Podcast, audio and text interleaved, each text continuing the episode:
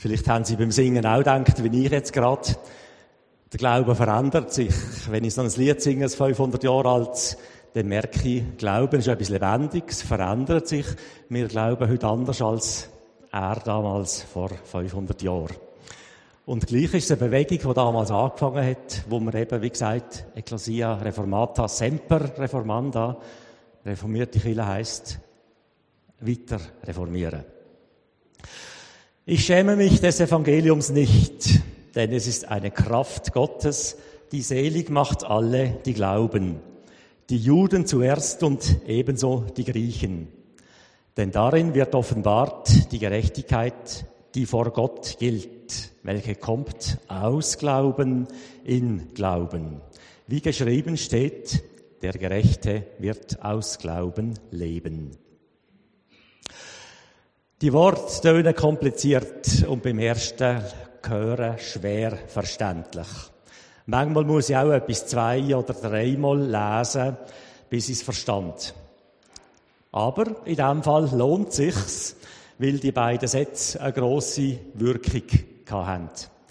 Der deutsche Reformator, eben der Martin Luther, hat sich intensiv mit diesen Gedanken auseinandergesetzt und später einmal gesagt, er in dieser Bibelstelle der befreiende Auslöser für die Reformation gefunden. Und das ist gerade so wichtig wie das Tor zum Paradies. Ich schäme mich des Evangeliums nicht. Ich schäme mich nicht. Manchmal muss ich für etwas anstehen. Als Pfarrer muss ich manchmal Klagemauer spielen und mir anhören, warum mein Gegenüber die Kirche nicht braucht. Dann wird aufzählt, was die Kirche und ihre Vertreter alles falsch oder schlecht gemacht haben. Und wenn der Druck dann abgelaufen ist, dann folgt manchmal noch ein richtiges Gespräch. Manchmal. Solche Gespräche sind schwierig und spannend. Sie haben beide Seiten. Und vor allem brauchen sie viel Energie. Hinterher fühle ich mich amix ausgelaugt. Aber ich schäme mich wegen dem Evangelium nicht, weil ich davon überzeugt bin. Das mit dem Schämen, denke ich, ist nicht nur eine Erfahrung vom Pfarrer. Meinungsbildung, Auseinandersetzen, Streiten machen auch die Jungen. Brauchen wir sogar von jung an, damit wir es später können. Ich habe die Musik vom DJ Bobo gern. Ach, dummes Zeug, das ist ein Schmalzbubi. Ich habe lieber Zina, die kann wenigstens richtig singen. Und so weiter. Auch die Erwachsenen kennen das, vom Klimawandel bis zum Elektroauto, vom Stromsparen bis zum Fleischessen. Die Bekenntnisse haben immer auch etwas von einem Spiel. Bei uns, in unserer Gesellschaft, mit viel Freiheit, kosten sie nicht viel. Man riskiert höchstens Uneinigkeit oder Unverständnis. Beim Apostel Paulus, wo die Sätze schreibt, ursprünglich geht's um mehr. Ich schäme mich des Evangeliums von Jesus Christus nicht. Schämen? Für was schämen wir uns? Man schämt sich, wenn intime Bereiche berührt werden. Schämen tun wir uns, wenn wir etwas falsch gemacht haben und dabei ertappt worden sind. Oder wenn wir unseren eigenen Maßstab nicht gerecht werden. Und jetzt geht es ums Evangelium und damit um den Glauben und in zweiter Linie auch um die Kirche. Schämen wir uns für den Glauben oder für die Kirche? Manchmal ist das Thema zu intim oder zu unbequem. Man kann heute locker über Sex reden, aber der Glaube, der wird gleich oft noch ein bisschen verschämt versteckt. Oder vielleicht ist das ja das falsche Thema in Zeiten von Selbstbestimmung und Pluralismus. Schauen wir genauer her. Um was geht es im Evangelium von Jesus Christus? Ich habe Stichwort gesucht, um das Evangelium zu beschreiben. Und ich sage es heute so. Beim Evangelium geht es um Barmherzigkeit, um Gerechtigkeit, um Freiheit und um Vergebung. Die vier Begriffe sind zentrale Elemente vom Evangelium. Und umgekehrt heißt das auch, wenn Barmherzigkeit fehlt, ist kein Evangelium. Wenn Gerechtigkeit fehlt oder Freiheit oder Vergebung, kein Evangelium. Barmherzigkeit meint, der andere in seiner Situation sehen, auch wenn das eine schwierige Situation kann sein.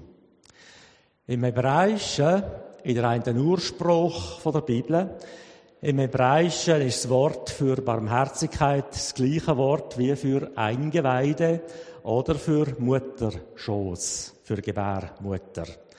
Barmherzigkeit meint also, übertreibt die Not von einem anderen sehen und im Bauch spüren, ich muss helfen. Barmherzigkeit heißt, bei Gott so gut und sicher aufgehoben sein, wie ein Kind im Mutterbauch. Das ist Barmherzigkeit. Wir kennen das von der Geschichte, die Jesus vom barmherzigen Samariter erzählt. Ist Barmherzigkeit etwas, das weit verbreitet ist in unserer Gesellschaft? Ich denke, es hält sich so im Rahmen. Und darum braucht es auch die Kirche, die daran erinnert, was bei Gott wichtig ist. Vergebung. Vergebung heisst, jemanden nicht festnageln auf das, was einmal war. Da hat jemand einen Fehler gemacht, vielleicht sogar einen grossen, einen schlimmen Fehler, aber er oder sie hat das eingesehen durchgehaut, verarbeitet. Er bemüht sich um einen neuen Anfang. Sie schämt sich und strengt sich an, dass es besser wird. Und gleich wird ihm oder ihr die Vergangenheit nachgetragen, oft genug. Aber mit dem Evangelium geht das nicht. Jemand anketten an seine Vergangenheit, an seine Rasse oder an seine Herkunft. Vergebung treibt einem anderen die Fehler nicht nach. Vergebung befreit, hat Kraft, löst Erstarrung auf. Da passt das dritte Wort dazu, Freiheit. Ich bin ein freier Mensch, von Gott mit einer grossen Freiheit beschenkt. Darum hat kein Herr von dieser Welt ein Recht an mir. Das ist die besondere Entdeckung von Paulus. Wer sich auf Gott beruft, braucht sich von den Herren von dieser Welt nichts sagen zu lassen. Heute meint man, es geht auch ohne Gott und man kann auch ohne Gott ein freier und guter Mensch sein. Da mache ich ein grosses Fragezeichen. Es gibt heute viele Krisen, weil die Menschen oft nur sich selber und den eigenen Vorteil sehen und dabei die grossen Zusammenhänge vergessen. Darum bin ich überzeugt, dass unsere Freiheit in Gott gründen muss, damit sie nicht egoistisch wird. So brauchen wir vieles, was wir uns selber nicht geben können. Barmherzigkeit, Vergebung, Freiheit. Zusammengefasst beim Paulus im Wort Gerechtigkeit. So nennt der Paulus das, was ihn mit Gott erfahrt, was er bei Gott erfahren hat ist für ihn der Glaube der Christen, das Profil der Christen. Und für das schämt er sich nicht. Ich denke, die Haltung braucht unsere Gesellschaft. Viele Menschen sind heute überfordert, weil sie zu viel mühen oder zu viel wollen. Darum braucht es Menschen, die für ihre Sache einstehen, die sich nicht schämen, Menschen, die nicht alles machen, nur damit sie beliebt sind. Manchmal sind unsere Jungen unser Vorbild. Die schauen nicht links und rechts und gehen dorthin, wo sie überzeugt sind davon. Wenn sie uns penetrant auf unsere Schwächen hinweisen, auf eine Welt, die Tendenz zur Unmenschlichkeit hat, wo wir Erwachsenen aber mitverantworten. Unsere Gesellschaft braucht Menschen, die für etwas einstehen.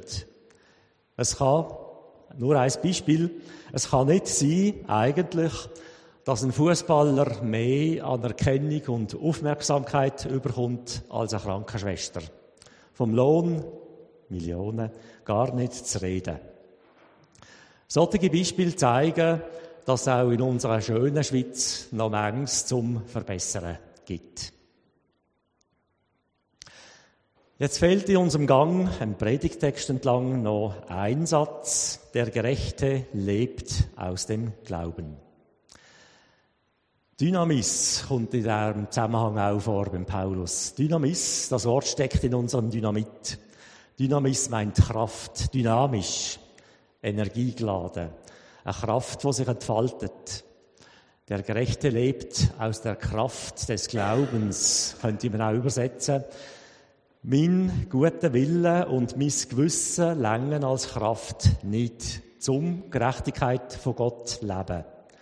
Die Voraussetzung ist, dass Gott mich stark macht, dass er mir das Gute zutraut, dass er mich zum Guten fähig macht. Für Martin Luther ist die Erkenntnis, nicht ich muss es leisten, es wird mir geschenkt, für Martin Luther ist die Erkenntnis damals das Tor zum Paradies gewesen. Nach langem Quälen und Nachdenken, ob er recht gut genug sei für Gott, ob er gerecht genug sei, da hat er den Satz von Paulus entdeckt und der ist zum Schlüssel zum, für ein neues Leben, zum Schlüssel für einen neuen Glauben geworden. Man hört heute manchmal salopp, ich muss mir den Himmel nicht verdienen, und das können wir auch nicht, den Himmel verdienen. Wir müssen es nicht und können es nicht. Zwei Seiten. Das meint die Kirche, wenn sie von Gnade redet. Das Wesentliche wird uns geschenkt. Zuerst spricht Gott mich, uns gut. Das ist etwa so, wie wenn jemand sagt zu mir, du kannst dich verlassen auf mich. Absolut. Das ist dann mehr als nur Wort. Das breitet sich in der Seele aus und tut gut. Längt es denn nicht, dass andere Menschen mich gut finden? Ich denke nicht. Menschliche Beziehungen sind immer gefördert. Wir messen uns Licht an dem oder nur an dem, was wir leisten oder was andere machen für uns. Aber Gott spricht uns gut, bevor wir etwas leisten bedingungslos und das macht etwas mit uns, wenn wir das verstehen. Die Erfahrung, dass wir von Gott angenommen sind, einfach so, weil wir seine Menschen sind, weil er uns geschaffen hat, weil er in jedem von uns steckt, die Erfahrung tut uns tief in der Seele wohl. Dann wissen wir uns bei Gott gut aufgehoben. Und aus dieser Verankerung in Gott können und werden wir barmherzig sein, vergebend, frei und gerecht. Und Schämen ist immer weniger ein Thema, weil wir merken, das Evangelium ist eine Kraft, eine starke Kraft für mich und andere. Lassen Sie darum zum Schluss nochmal der Paulus in einer anderen Übersetzung. Dieses Evangelium hat mich nie enttäuscht.